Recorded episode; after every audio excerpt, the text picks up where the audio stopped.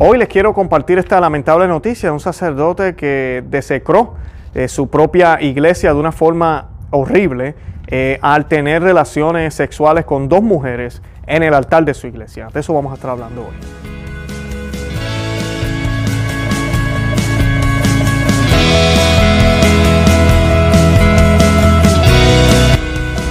Bienvenidos a Conoce, Ama y Vive tu Fe. Este es el programa donde compartimos el Evangelio y profundizamos en las bellezas y riquezas de nuestra fe católica. Les habla su amigo hermano Luis Román y quisiera recordarles que no podemos amar lo que no conocemos y que solo vivimos lo que amamos. En el día de hoy les voy a estar hablando de esta lamentable noticia eh, de un sacerdote que eh, prácticamente ah, eh, contrató a dos prostitutas, lo que se cree que, estaba sucediendo, y para que llegaran a su iglesia y tuvieran relaciones sexuales en el altar, sí, en el altar donde él celebró misa, en el altar donde nuestro Señor Jesucristo se hizo presente a través de sus manos. Y pues esa noticia la que voy a estar compartiendo hoy es muy lamentable. Eh, como ustedes saben, aquí en Conoce, Ama y Vive tu Fe utilizamos las Sagradas Escrituras del Magisterio, pero también utilizamos las noticias actuales para catequizar, para ayudarlos a ustedes a entender la fe. Una de las cosas que a veces las personas se cuestionan cuando sucede esto, por ejemplo, una noticia como esta, es que, qué hacen con la iglesia, qué hacen con el altar, de eso vamos a estar hablando hoy.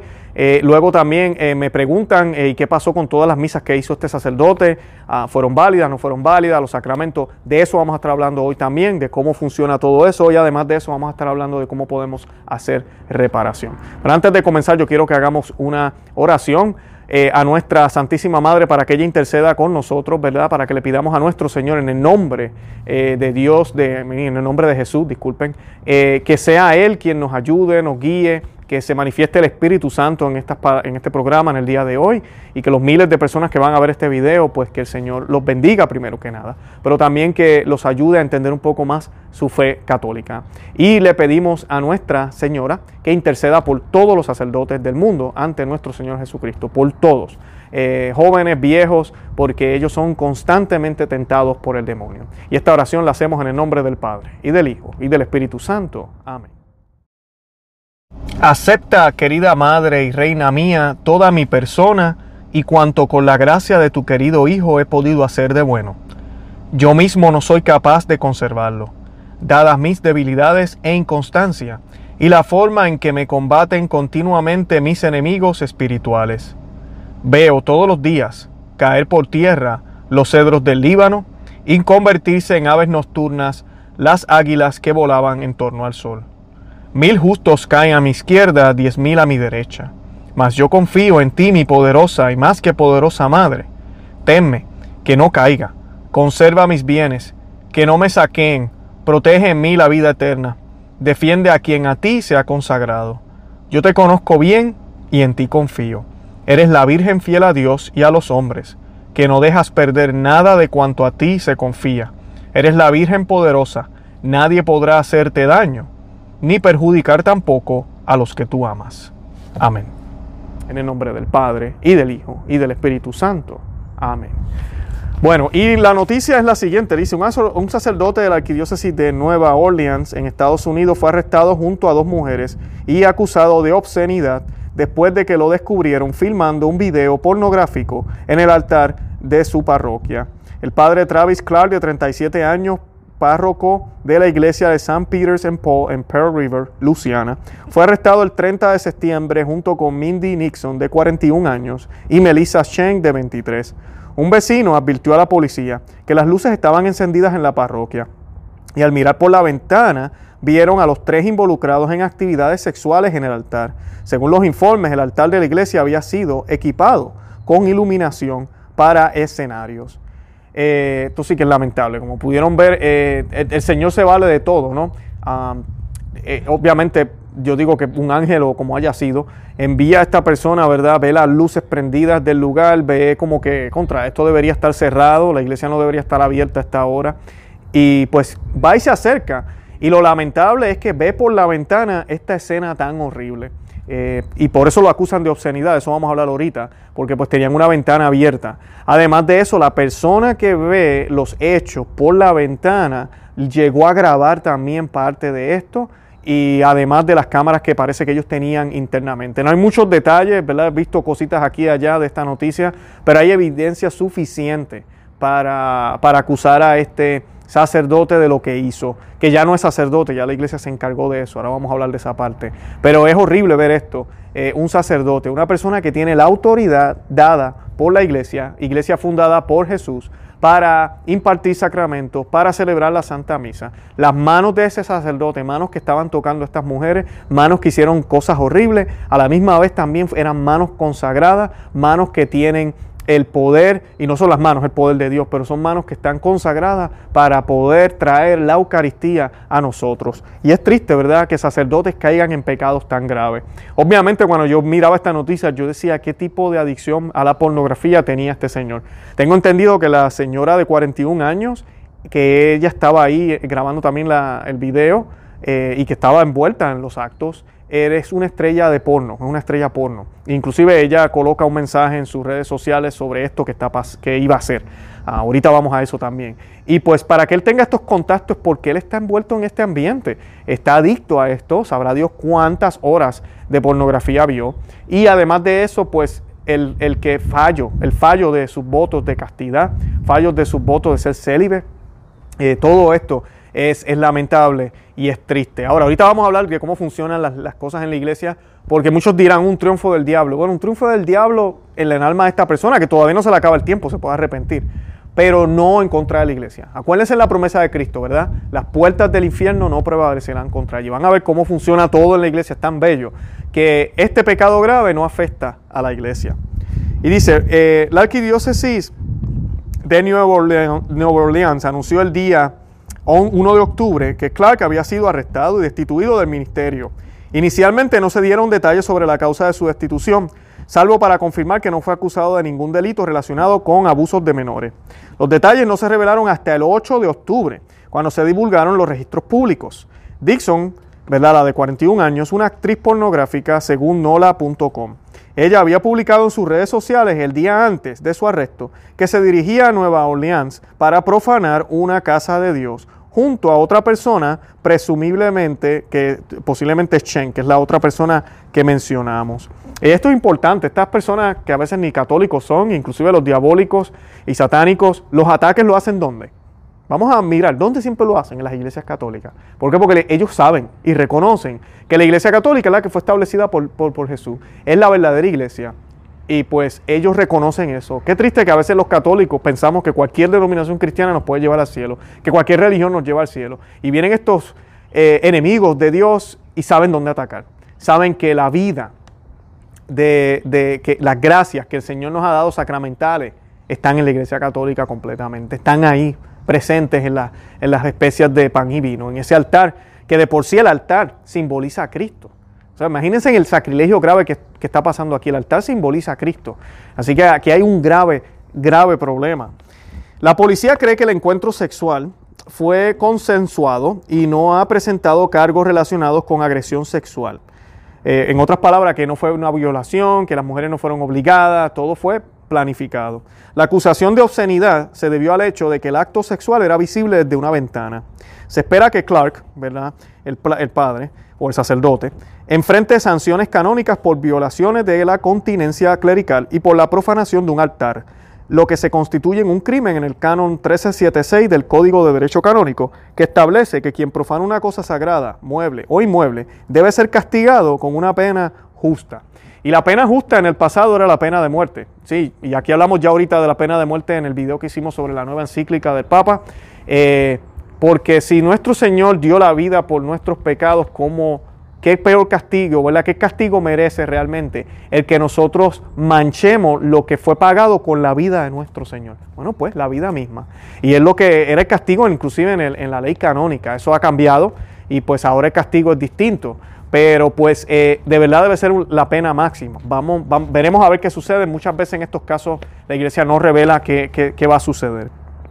El arzobispo de, Nueva Orleans, Monseñor Gregory Amon, dijo el viernes 9 de octubre que la acción del sacerdote fue demoníaca y que éste nunca más volverá a servir en el ministerio católico. Y eso me gusta de él, que está diciendo demoníaca. ¿Por qué?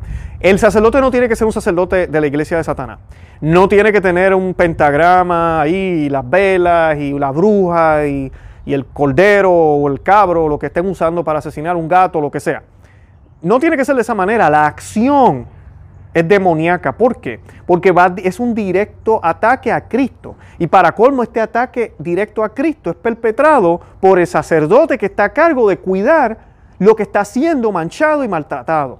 Miren, miren qué clase de ataque. Inclusive en otros recursos se dice que cuando agarraron al sacerdote y estaban filmando todo lo que estaba sucediendo, el sacerdote tenía puesto el collar de sacerdote y la ropa de sacerdote. Así que imagínense, es un ataque a todo lo que es católico, a todo lo que instituyó el Señor en la persona de Cristo, en el sacerdote, en su vocación y en los medios que Él nos colocó, ¿verdad? A través de su iglesia, del altar y de todo.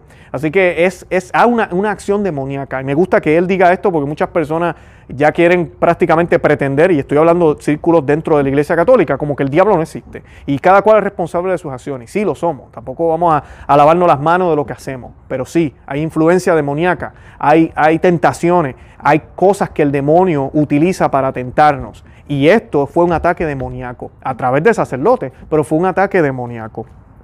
Eh, continuó el obispo, dice, el comportamiento obsceno de Travis Clark fue deprobable. La profanación del altar en la iglesia fue demoníaca. Estoy enfurecido por sus acciones. Cuando los detalles quedaron claros, hicimos retirar el altar y quemarlo. Mañana consagraré un nuevo altar, dijo el monseñor Amon en un comunicado emitido por la arquidiócesis. Excelente. Eso es exactamente lo que tenían que hacer. mucha gente estaban preguntándome eso, ¿y qué van a hacer con el altar? Bueno, pues lo van a quemar, lo tienen que destruir. Eh, muchos están diciendo que inclusive la iglesia la deberían cerrar, deberían vender la propiedad. Eh, yo pienso, ¿verdad?, que si no la van a vender, al menos deberían hacer un exorcismo, un exorcismo tremendo y una limpieza espiritual y hasta física, diría yo, porque no sabemos dónde más estas tres personas hicieron cosas. No sabemos. Lo único que sabemos es los agarraron en el altar y aparentemente todo pasó ahí, pero no sabemos dónde más. Y me da pena para la gente que van a esa parroquia, a esa comunidad que tal vez por mucho tiempo cuando lleguen ahí se van a acordar siempre de los hechos que sucedieron en esa parroquia. Así que tenemos que orar por esto porque espíritus demoníacos entraron en ese momento y ahora esos espíritus demoníacos tienen que salir, tienen que irse de ahí. Y pues eh, definitivamente el quemar el altar es la manera correcta de manejarlo. Eh, Clark fue ordenado sacerdote en el 2013 y se convirtió en párroco de San Peter St. Paul en el 2019. También había sido nombrado capellán capellán de la escuela secundaria Pope John Paul II en Slide, en Slide, Luciana, reemplazando a otro sacerdote que renunció. Este sacerdote que renunció, eh, que se llamaba Paul Wantling, también fue suspendido del ministerio público el 1 de octubre, luego de que, de que admitió haber abusado de un menor en el 2013. Y es interesante, ¿verdad? En el mismo lugar está sacerdote, estos problemas. De verdad que una oración de exorcismo no caería mal. Ambas situaciones me preocupan mucho eh, dijo el monseñor, cuando un sacerdote no vive fielmente su vocación, sufre consecuencias y debo notificar a los feligreses, las familias de la escuela y el público en general. Eh, dijo también que por favor oren por todos los afectados, especialmente por los feligreses de la parroquia. Después del suceso, el monseñor también realizó una liturgia penitencial de reparación. Cuando la noticia se difundió el viernes, un sacerdote en Twitter instó a los católicos a rezar oraciones de reparación, consolando al corazón de Jesús. Y eso es lo que les pido a ustedes aquí en el canal. Tenemos que hacer reparación por esta acción. Tenemos que orar. Eh, ofrezcan el Santo Rosario por esto que sucedió allá. Nuestro Señor está dolido. Es un ataque muy feo a la iglesia, es un ataque muy feo directamente a nuestro Dios en lo que es sagrado, en lo que es santo, en lo que fue establecido por Él. Eh, una pregunta que me hicieron, ¿verdad? O me hacen, y puede ser que usted tenga si los sacramentos de este sacerdote fueron válidos. La validez de los sacramentos no depende de la santidad o de los ministros que lo administran. La enseñanza de Santo Tomás de Aquino y la doctrina de la Iglesia, del Concilio de Trento, nos dicen que los sacramentos actúan ex opere operato, o por el mismo hecho de ser realizados, y no ex opere operantis, que requeriría la santidad del ministro. El Catecismo de la Iglesia Católica también en los numerales 1127 y 1128 nos expresan lo mismo. Sobre este punto es necesaria una plena serenidad del creyente. El pecado de los ministros no contamina la validez de la acción sacramental de Dios. Es verdad que Dios ha confiado a nuestras pobres manos sus medios de salvación. En un cierto sentido se podría decir que para encarnarse el verbo quiso depender de nosotros. Ha querido depender de nosotros, pero la validez de los sacramentos depende de Él independientemente de los ministros. Estos tendrán que responderle a Dios por sus actos y por cada alma que se perdió por culpa de sus actos. Y ahí es donde, ¿verdad? Yo digo, yo uso mucho en inglés bulletproof, eh, ¿verdad? Que somos a prueba de balas. eh, independientemente de las cosas que sucedan dentro de la iglesia o que haga el sacerdote, lo cual no debe suceder y él tendrá que responderle a Dios. Los sacramentos siguen operando, siguen siendo eficientes. Qué maravilla, ¿no? Las misas que ofreció este sacerdote fueron todas válidas. Eh, todo lo que él hizo fue válido. Y inclusive las gracias de Dios fluyeron porque no es el sacerdote quien las hace, sino la santidad de Dios, la santidad de Cristo en su iglesia. Y la iglesia es santa por él, no por sus miembros. Los miembros todos somos pecadores. Así que pues me parece excelente. Eh, para que tengas una idea de cuán grande es el poder de los sacramentos, me gustaría informarte que ni siquiera los sacerdotes suspendidos pierden el poder de administrar válidamente los sacramentos. Tal ejercicio le, viene, le viene prohibido, pero no pierden la capacidad de celebrar válidamente.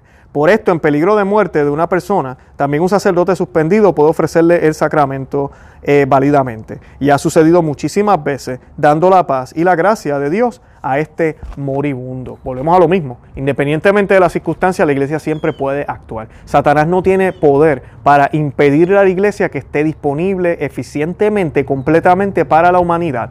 No puede.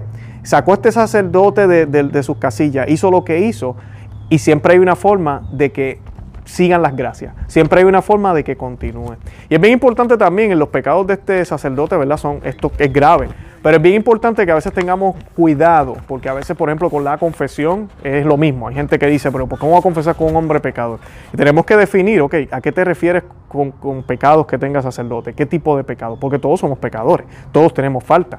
Nosotros no somos quienes para pensar que debería el, ministro ser perfecto. El único que es perfecto, el único que es bueno, es nuestro Dios. El mismo Jesucristo, inclusive por ser humano, por su humanidad, y como no lo reconocían tal vez como el Hijo de Dios, él le decía a la gente que le decía, bueno, ¿por qué me llamas a mí? Bueno, solo Dios es bueno, porque conocía el corazón de ellos y sabía que no lo reconocían todavía a él como Dios. Ah, pero nosotros sabemos que él es completamente bueno, porque él es Dios hecho hombre.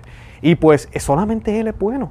Entonces, eh, sí, van a haber fallas, sí van a haber lamentablemente escándalos como estos y son lamentables. Ahora, la iglesia tiene que mirar y hacer cosas para evitar este tipo de escándalos, este tipo de problemas en los seminarios, en la manera en que se adiestra a los sacerdotes, la espiritualidad de los sacerdotes. Lamentablemente, por ejemplo, personas que caen así tan bajo, aquí por ejemplo tenemos a este sacerdote, tenemos al cardenal Teodoro McCarrick, qué tipo de vida llevaban, qué tipo de espiritualidad realmente vivían y esa hipocresía que viven porque son personas que muchas veces son los mejores que predican, hablan preciosamente en el púlpito y la gente los admira y los quieren e inclusive a través de esa, de esa hipocresía, ¿verdad? Diría yo, pero no es la hipocresía, pero a través de esas palabras, porque son las palabras de Dios, no las de ellos, Dios obra igual.